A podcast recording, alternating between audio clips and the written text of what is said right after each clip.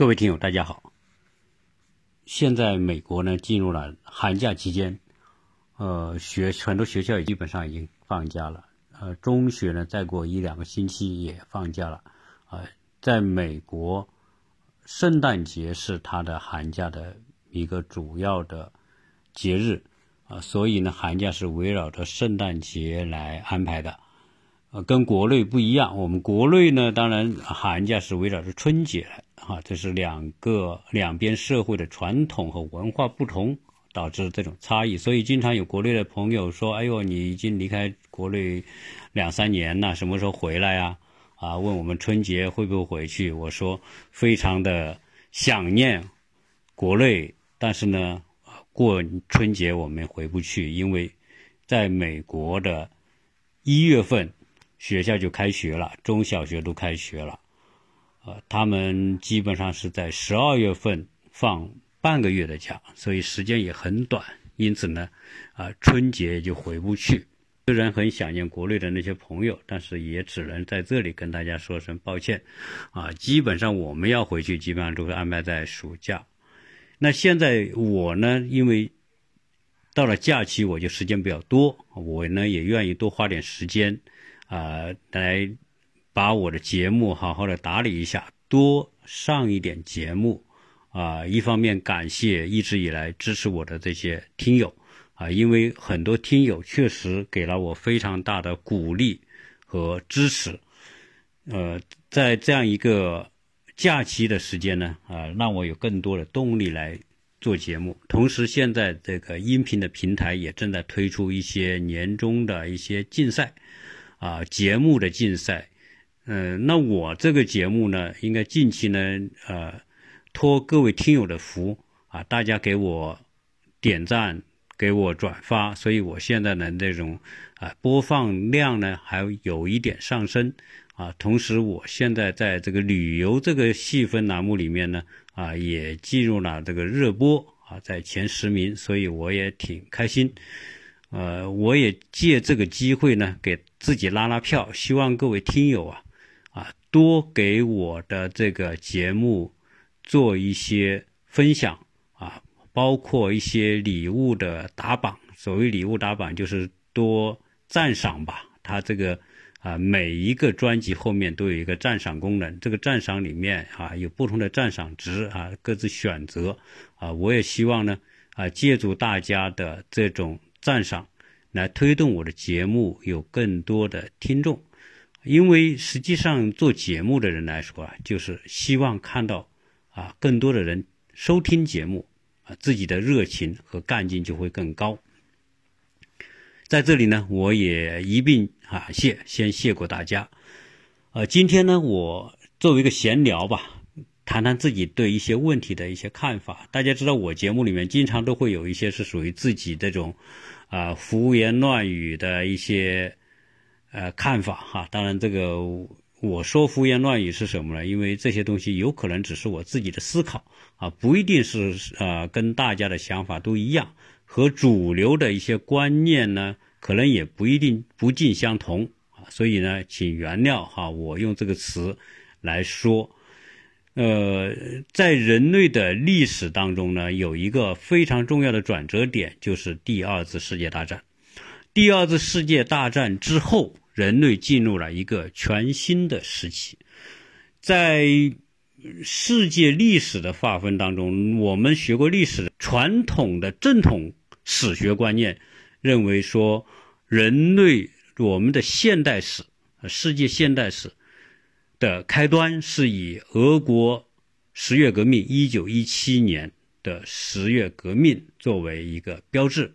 啊，作为说人类进入了一个新的时期，按照马克思的观点，哈，进入了这个社会主义，啊，社会主义是向共产主义过渡的一个开端，啊，所以呢，这是我们的史学对历史的分法，啊，当然这个是一种观点，那我认为呢，在世界历史当中，对人类历史真正具有标志性的啊意义的是第二次世界大战结束。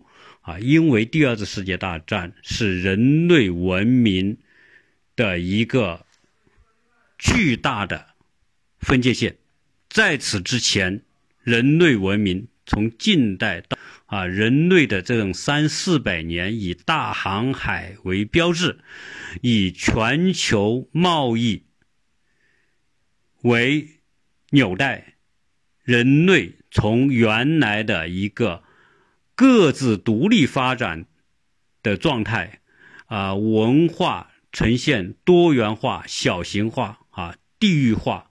啊差异化的那个时代，因为为什么？因为大家都是窝在自己那个环境当中，形成自己独立的传统历史文化啊。但是呢，大航海之后，欧洲到了世界各地，不仅到美洲，也到亚洲，也到拉美，也到啊，也也也到大洋洲，也到什么非洲等等。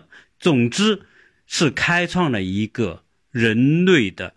整个全球一体化的一个进程，而这个过程当中出现了一个现象，就是发达的国家对掠掠夺、侵占、啊殖民的这么一个过程，啊，这个过程呢，实际上就是一个物用物理学上的一个说法，就是一个热传递过程。高能量的国家、先进的国家、军事强大的国家。对落后的国家的一个自然的一个侵占，啊，就像热从高热，呃，热量从高的地方向低的地方自然传递一样，啊，这就是呃这个过程。那这个过程当中呢，啊，基本上来说，啊，就是一个以军事为手段，以财富为目的，而推进的一个全球经济。的一体化的这么一个过程，啊，那二战之前啊，经济掠夺为目标，军事为手段，贸易为纽带，是这么一个要素。但是二战之后，那这一切发生了根本性的转变，啊，为什么二战之前军事是特别重要？因为二战之前。就是说，实际上很多问题的解决就是靠军军事、靠战争，啊，所以才会导致在二战之前、近代到二战之间，整个的人类，特别是欧洲，发生了这种大规模的战争，无数次的大规模战争，啊啊，那它大大小小就说不清了。有英国跟西班牙，英国跟法国，法国跟德国。啊，对吧？整这种，然后就是一战、二战，啊，这种大规模的战争打了很多啊，就是赤裸裸的啊。我觉得这个我需要抢占某个地方，那就用武力来解决啊。这是过去什么呢？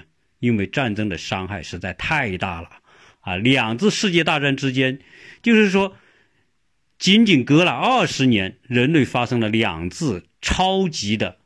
世界范围的大战死了无数的人，而二战之后，武军事手段越来越先进，特别是二战结束时候的美国对日本投的两个原子弹，让人类进入核武器时代。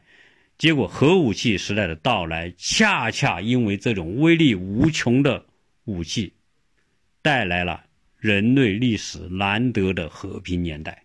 啊，因为什么？因为大家打不起仗。特别是美国之后，苏联也拥有核武器、原子弹，英国、法国也先后拥有核武器，中国也有核武器。现在还有什么以色列啊、印度啊、巴基斯坦都拥有核武器。那这么多国家拥有核武器，当然，特别是美国和今天的俄国核武器最多。那你要打仗，那就是毁灭性的啊。所以，人类从那两个原子弹投在日本之后，就再也没有爆引爆过第三颗原子弹的原因。所以，核武器是人类的威胁，但是核武器也带来了二二战之后难得的全球的和平时代。啊，当然你说小仗经常在打，所以，二战之后呢？国际一体化进一步加剧，那么国际国与国际之间的竞争就开始用不同的方式啊，所以这为什么我认为二战是特别重要的一个分水岭呢？啊，就是因为二战之后，人类的竞争，国与国之间的竞争，不再是依靠军事手段作为一种解决问题的方法，而进入什么？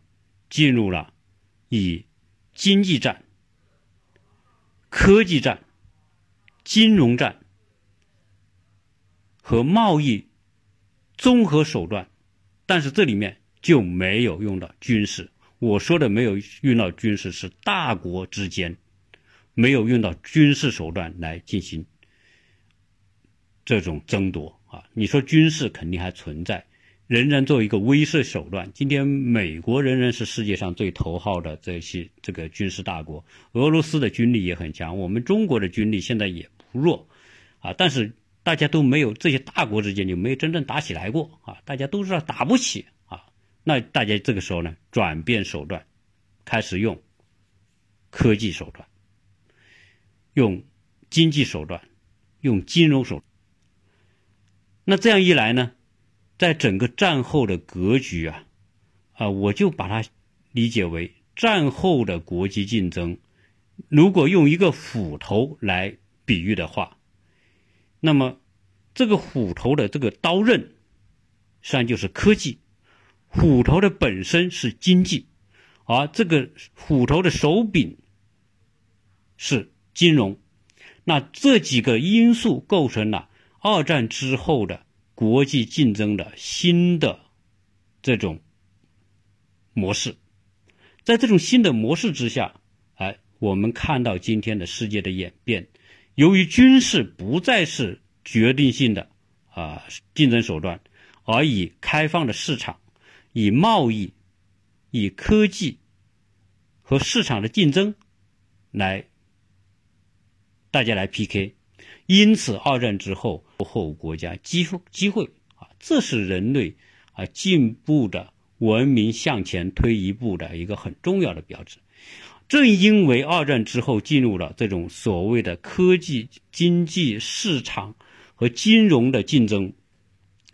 那么那些落后的国家纷纷崛起啊！我们可以看到，落后崛起的国家啊有很多。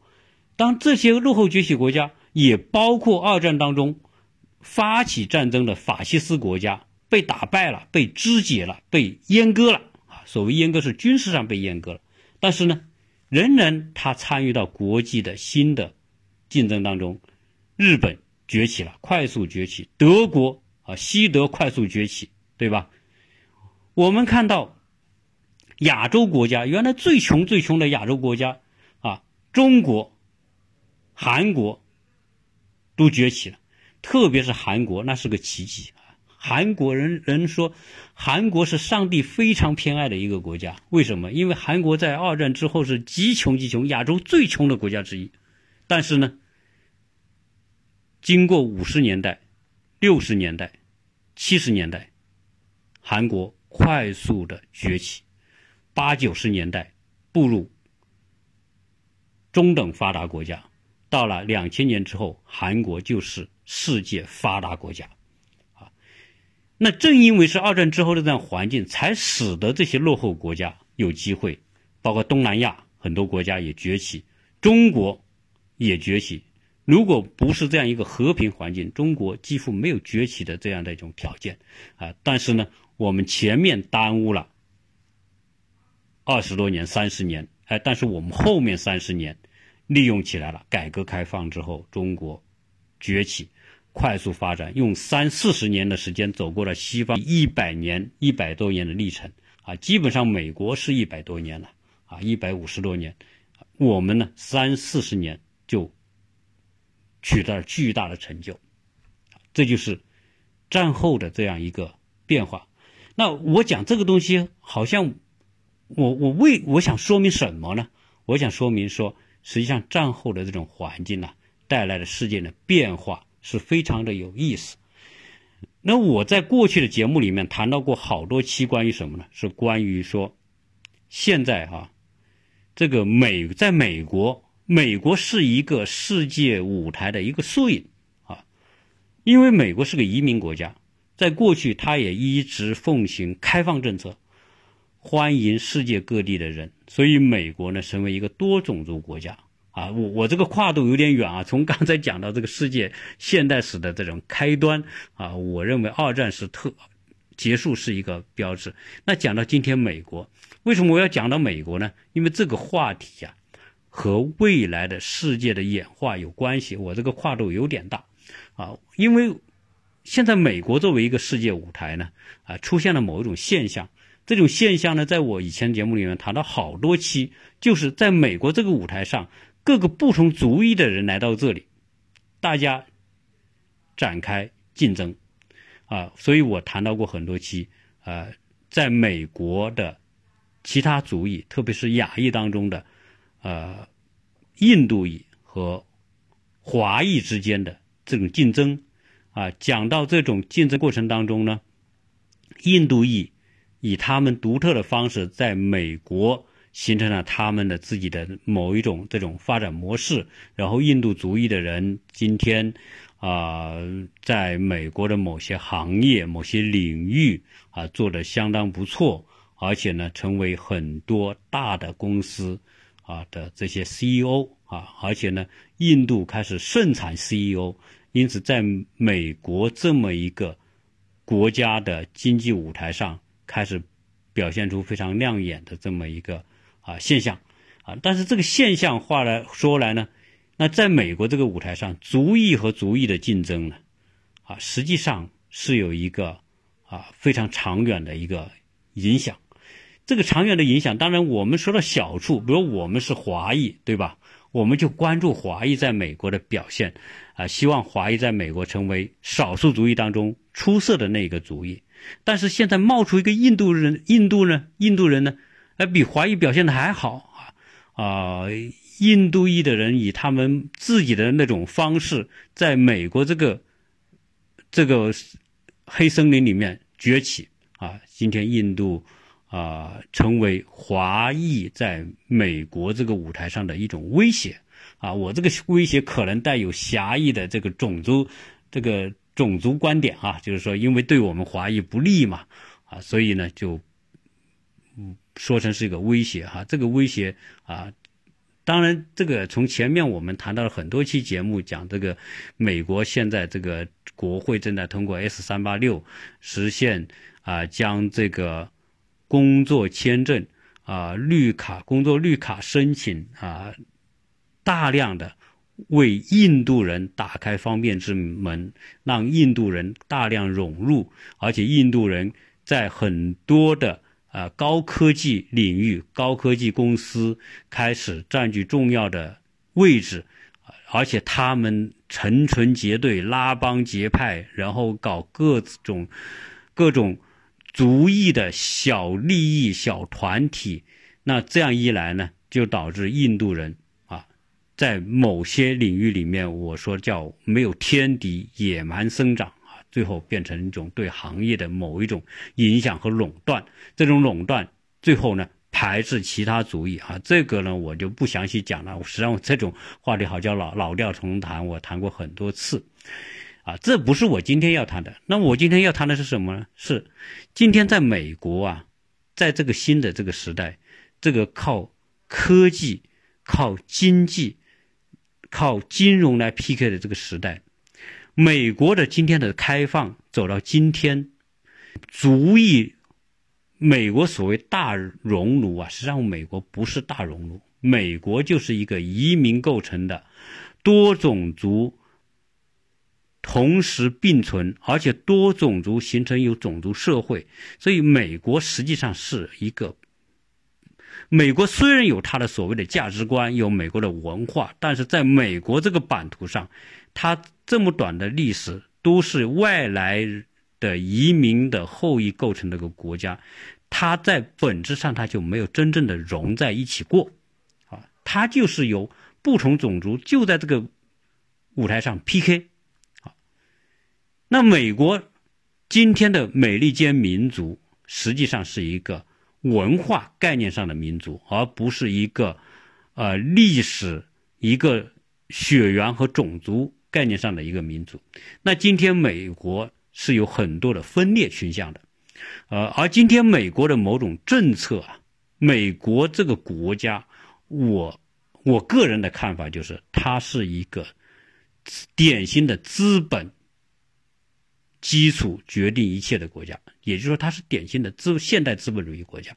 现代资本主义国家的一个主要的特点就是，资本作为血液支撑着这个体系，资本是这个社会的根本。今天美国的一切的制度架构和它的发展，都离不开资本，资本承载着这一切，啊，所以美国这个社会啊。啊，我们说美国这种文化价值观，实际上它底层起决定作用的还是资本。啊，如果揭开这个本质来看，美国的价值观、美化、美观念，啊，是不能单独成立的。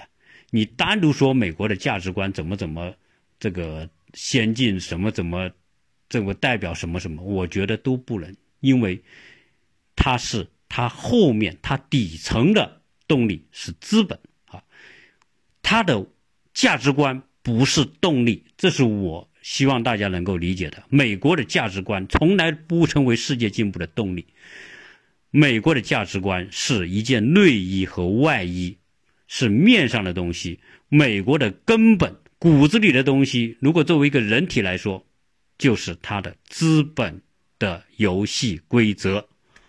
啊，正因为这样，今天美国这个舞台上的不同族裔的 PK，为什么印度人会大行其道？啊，我们分析过很多原因。啊，我们讲到印度人的语言优势，啊，非常的勤奋和努力，啊，同时印度人呢比较抱团，印度人比较爱表现，印度人脸皮比较厚。印度人愿意吹牛拍马，去拉去去去讨好这些白人的欢心。印度人，呃，爱在教育上也投入很多的精力去培养孩子。印度人都学 MBA，学这个商业管理等等。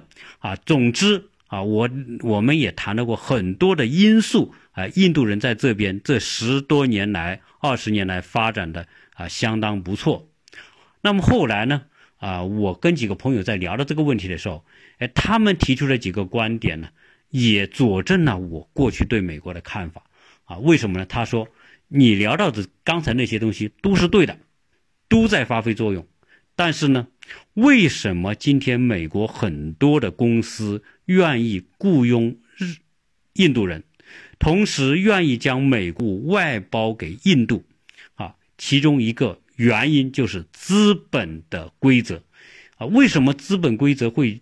导致很多的这些美国公司要把业务给到印度人，要把外包给到印度人呢？因为资本的本性叫逐利，我要利润。资本今天的国际资本市场是股市在起着特别重要的作用。那么这些大公司都上市，用股市来圈钱。来推动它发展，但是呢，在股市上，你不是圈了钱就了事的，你要给这些股票的投资人回报的，要有利润的，你必须赚钱，你赚钱你才有好的业绩，你才有利润，你才能给这些股东去分红嘛，对不对？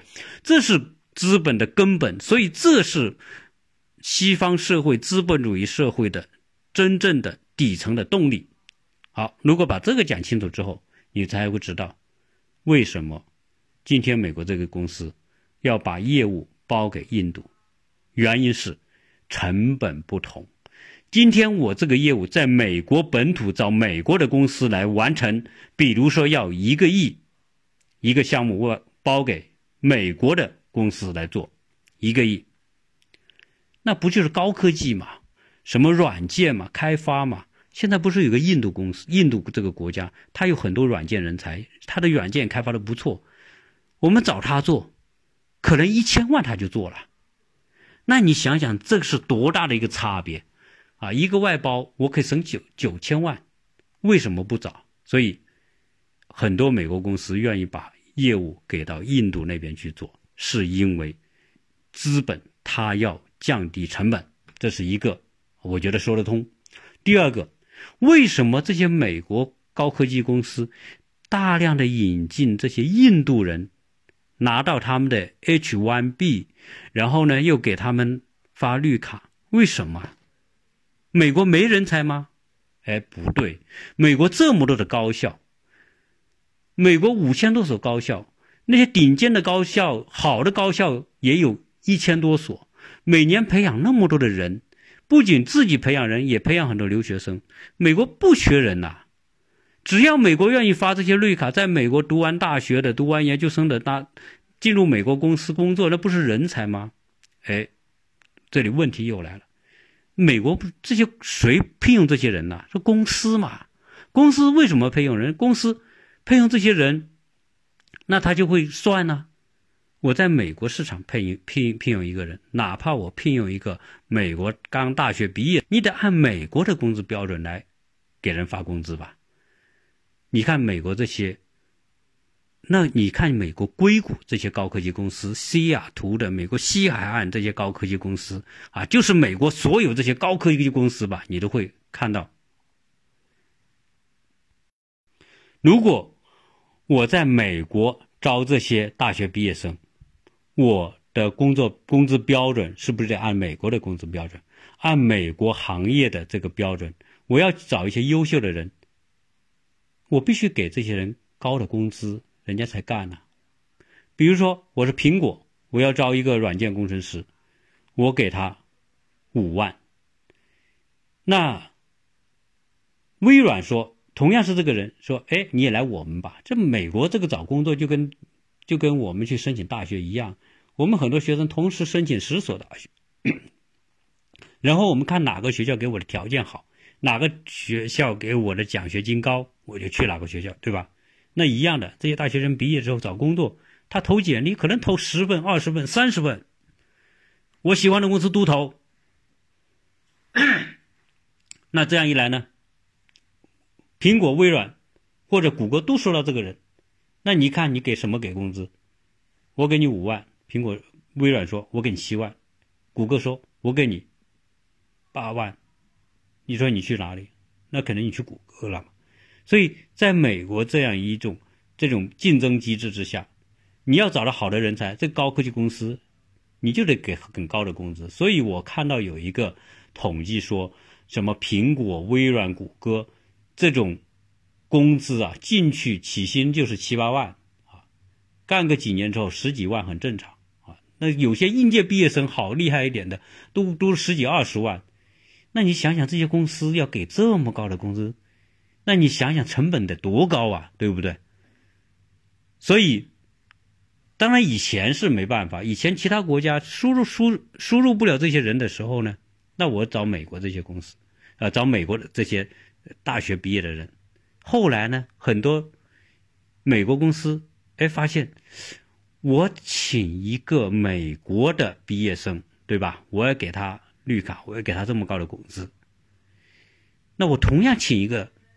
学软件的印度的学生来这边找工作，我给他发个工作签证，我只要给他两万、三万就可以。相比从美国找，我得请花多少？我得花七万、八万，那就不一样了。那这些高科技科技公司动不动就上万人啊，几万人，都是那么高的工资。那你想想，如果我请一个印度的人。印度的人他没有什么语言障碍啊，虽然他说的那些呃所谓印度语语言也也是很难听的，印度英语也是很难听，但是他能听懂。那我找个中国来的，中国也那么大学毕业生，他不会英语，那没办法。所以他哎，我们讲印度有大量的这个这个这个七八十年代开始大量培养这些高科技，哎，所以美国找到了一个省钱的，让资本。赚钱的好方法就是引进像印度这样的一些国家的一些学生到这里来打工，给他两万三万，他要吗？他肯定要啊！印度这些学生在印度可能才才赚那么几百块，啊，到美国来一个月赚几千块，一年两三万美金，那比他在在在印度要强得多得多，啊，所以呢，你看对美国公司来说，他省了很多钱；对印度人来说，他是进入天堂。所以这样一拍即合，所以导致很多的这个美国高科高科技公司就从印度招人，给他们发 H1B，最后呢又给他们发绿卡，对吧？这是这么一个资本在后面，因为这一切都是资本，它要降低成本，它要好的报表，它要有好的利润，它要股东好的回报啊！这一切是资本在说了算。好，那这种趋势导致很多公司都这么干，好，所以很多公司就去印度招人来。为什么今天印度很多公司会出现那些印度 CEO、印度的中高层呢？就是因为在过去很多年，他一直在做这件事情，只是那个时候悄悄的做，做完之后呢，大家也并不觉得那有什么不好，啊，但是呢，这十几年下来，这印度人进到美国公司太多了。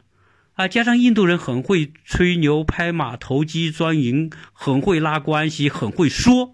啊，但我有很多朋友在这边的朋友就跟我们讲，他说印度人啊确实很能说，脸皮也厚，这个这个这个见风使舵，很会干啊。但是真正技术能力，他不一定比我们华人的学生厉害。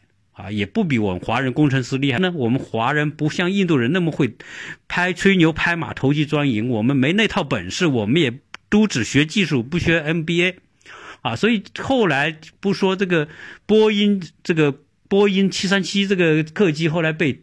停飞之后，是因为这个空难嘛？这个空难的原因就是当时这个飞机外包的软件开发是包给印度的公司干的，而印度这些这些人呢，这个干事情很马虎，最后这个软件出来就不过关，装在飞机上之后就连接连飞机这个失事掉下去，啊，后来这边的这个华人在呼吁美国国会。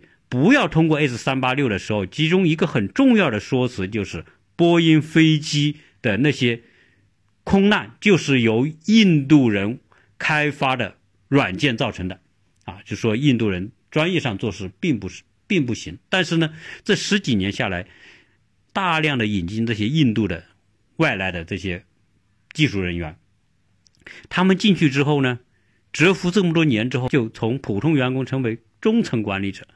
后来呢，又从中层管理者爬爬爬到高层，好，后来又出现了在这些巨型公司里面当 CEO 的这些情况。那出了这些情况之后，啊，印度人的裙带关系，印度人的我这个我就不讲了。原来讲了为什么印度人今天能在一些大公司里面崛起成为中高层。好，那么印度人呢，因为他很会这个见风使舵嘛，也很会投机钻营，所以印度人就。发起了一个，就通过国会议员发起了一个 S 三八六，想让未来的这个美国的工作绿卡，那么取消国别限制，那这样一来呢，印度人会占到最大的便宜啊！未来印度人还会潮水般的涌进美国的这些高科技公司，那这样一来，印度人在这些高科技公司的这种比重一定会越来越大。好，这个事情呢。就说到这里了啊！这个事情对华裔、华人的这些学生和未来的这种在这些科技公司就业，一定是个不好的影响啊！怎么来解这个局？可能就是一个这个唯一的答案就是没解啊！这个局是没法解的，而且它成了一个结构性的一个问题。印度人已经不是少数了，在高高科技领域里面，很多公司的管理层已经是多数了。好，那我呢，想就这种趋势呢，再谈谈我自己的设想。这种情况发展下去，对美国意味着什么啊？这个我纯粹是意淫啊，我啊，这个就是瞎说吧啊。为什么我要意淫一下这个事情呢？这种趋势发展下去。因为现在在高科技公司里面，在美国大学里面，在美国大学里面学这些技术工程、计算机这些啊科学应用专业的美国人是不多的。那我们说这些老墨哈，墨西哥裔的人也不多，黑人更少。大量就是亚裔的、中东的。那亚裔里面当然就是印度的、中国的、韩国的、菲律宾的、东南亚的等等这些这些人。我们讲这些人的脑子好使啊，智商比较高，学这个能学得进去啊。其他的族裔的人就不愿学这些东西，那就说明未来什么呢？未来在美国高科技公司里面，这个亚裔的人的比例会进一步提高啊，这是一个必然的趋势。但是。在今天，日本啊，那个印度裔啊，越来越多的主宰或者是决定美国这些大公司的经营决策权的时候，未来有一种可能性：美国的高科技，今天资本为了逐利，大量的引进了印度人，但是有可能未来美国的高高科技会不会匪匪在？印度人的手里，啊，这就是一个很值得思考的悬念了。为什么呢？因为我以我自己的观察啊，印度人呢，印度人呢，实际上呢，他们学这些数学呀、理工科呢，他们也学的不错，但是印度人呢，素质始终还是不是特别好啊。有有听友特别不喜欢我说印度人素质不好。啊，觉得这个是我是歪曲，但是以我的观察，印度人的素质确实不怎么好。你想想嘛，你今天我们大量的看到印度人的这种表现呢，当然有有很多各种各样的这种文章讲到印度的这种表，印度人的素质是不高的。你想想，一个社会那么混乱的一个环境当中出来的人。啊，虽然他有宗教，他有信仰，有什么，但是总体上来说，印度人不讲卫生啊。我们看到的那些印度国内的那种情况啊，不讲卫生的情况啊，将就的情况啊，那种啊很很糟很乱的情况确实很多。那今天在美国这些人都是从那里来的，你说他们有很高的素质吗？如果印度人的素质很高，那印度国内的情况肯定不是这样。啊，印度国内今天那种情况比较糟糕呢，其中一个原因就是印度人的素质。那今天质变他们到了美国，我觉得他们的素质也是不会很高的。以今天我们很多在这边的华人朋友，他们在公司里面都有很多印度的同事，我最少听十几个人讲他们对印度人的印象。啊，这里有没有偏见我不知道，但是总体上他们得出的结论是印度人非常的。如果在上面的有一定职位的人，对下面的员工相当的傲慢，对上面的老板一个个就是吹牛拍马，啊，就是这种嘴脸是很明显的。那同时，印度人呢，这种行为礼貌素养也是相当的不够好的，啊，这个，那我就觉得这个也有道理。为什么呢？因为现在这些公司用印度人是用他们的。学的一些专业能力，一个人的专业能力是可以在很短的时间里面提高的。你比如说读几年大学，你可能就具备某些方面的专业能力，但是一个人的素质素养，那可不是你学几年大学就能改变的。就像我们讲，我们华人的某些习惯、某些素质有待于提高，那可不是。你想想，你虽然你带着我们自己的某些。不好的习惯、不好的观念来到这里。虽然你读几年大学，你你我们的很多的啊素质仍然是有待提高。这个细节我就不讲。我如果我们作为一个华人在美国的话，我们真的大量的可以自我检讨，我们在一些素质方面不够的地方，或者我们很多同胞在素质方面表现不够的地方，对吧？大有人在啊！我不是讲嘛，你说人家 Costco 退货。啊，他有很善良的退货政策，我们就钻人家的空子，对吧？这些都是都是例子了。那可见说，印度人呢，啊，今天虽然说到了美国也进入这些公司，但是这么多的印度人扎堆在这个行业，一定从某个角度来说，对美国的这些行业的发展是不利的。啊，印度人的素质，啊，印度人的急功近利，印度人的投机钻营，啊，等等，这一切，我觉得。它会不会拉低美国的这些行业长远的竞争力？我真的不好说啊。但是我觉得有这种可能性。所以今天美国的这些国会的这些议员们通过这些啊让印度人大量进来的这种 S 三八六这个法律法案，那么有可能从近期来说，确实让这些美国公司得到好处，因为他引进廉价的所谓的技术人员、科技人才，廉价的啊是过去工资的四分之一、五分之一，对吧？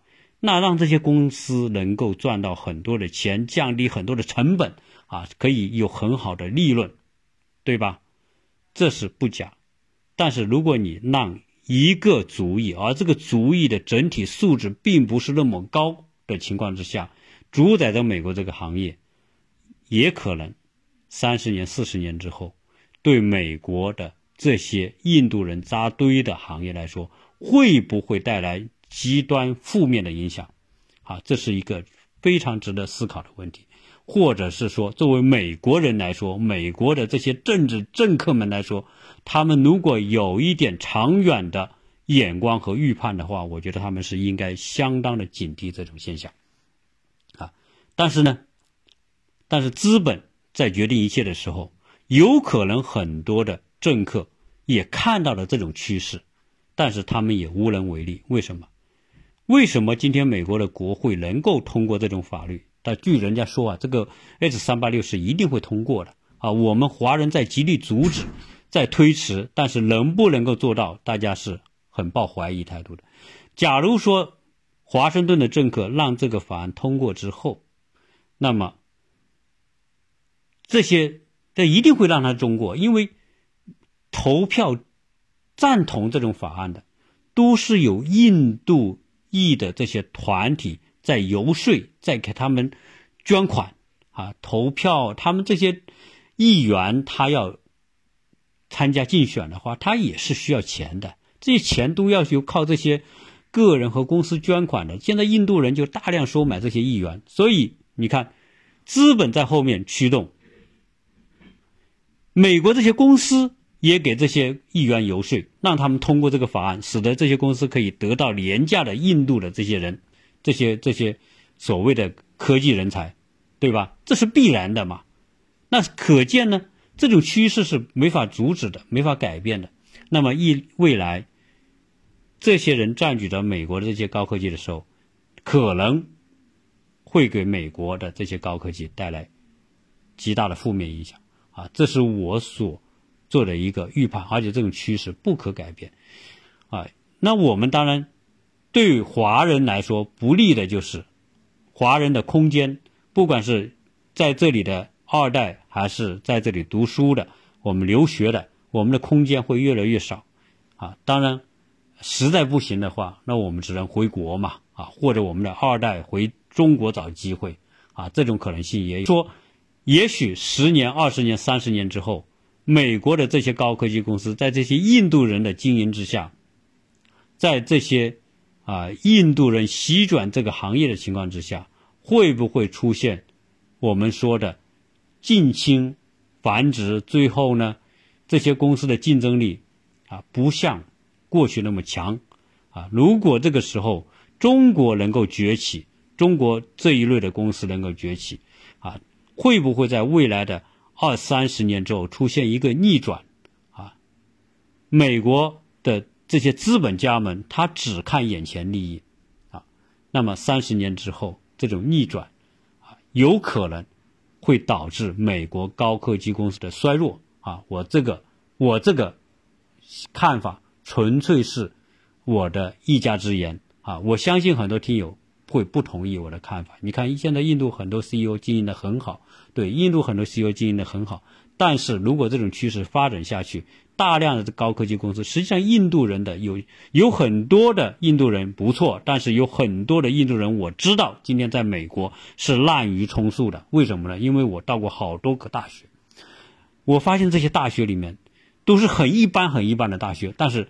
也是印度人扎堆，很多的印度人进入这些大学，他不是来学东西的，他纯粹就是来混个文凭的，啊，为什么要混个文凭呢？在美国，哎，这些很一般很一般的，说白了，在这些大学可能你就学不到什么东西了。这印度人来，是为了拿个毕业证，拿个什么 MBA，拿个什么什么计算机专业的这个文凭，然后再利用他们印度人的关系就可以进入那些公司。所以可见，在美国的这些高科技公司里面，未来会充斥着很多这种滥竽充数的印度人，啊，最后呢，拉低美国这些高科技公司的整体的水平，啊，这是我的一个感觉。啊，这种感觉对不对？我也不知道。但是我是相信啊，以我看到的情况，以那么多的印度人去普通的大学混个文凭，然后通过关系进入了那些高科技公司来说，可见这些公司里面，啊啊不一定啊会像他今天想象的那么好啊。这是我今天聊啊，今天这期呢是比较散，因为我从这个人类的这种近现代的的开端到这种。和平年代的竞争，以及讲到美国今天这个高科技公司的这种发展趋势，从资本决定了它的行为，决定了今天的这种局面，以及这种局面发展下去啊，印度人席卷整个高科技行业之后，对美国高科技行业未来会不会带来今天想象不到的那种逆转局面呢？啊，我觉得这是一个很好玩。我我想呢。我的一家之言，跟大家做分享，啊，也算是这种预预预判，也是一种意淫啊。希望大家呢，啊，是否认同？我觉得没关系，但我只想把我的想法说出来。感谢大家收听。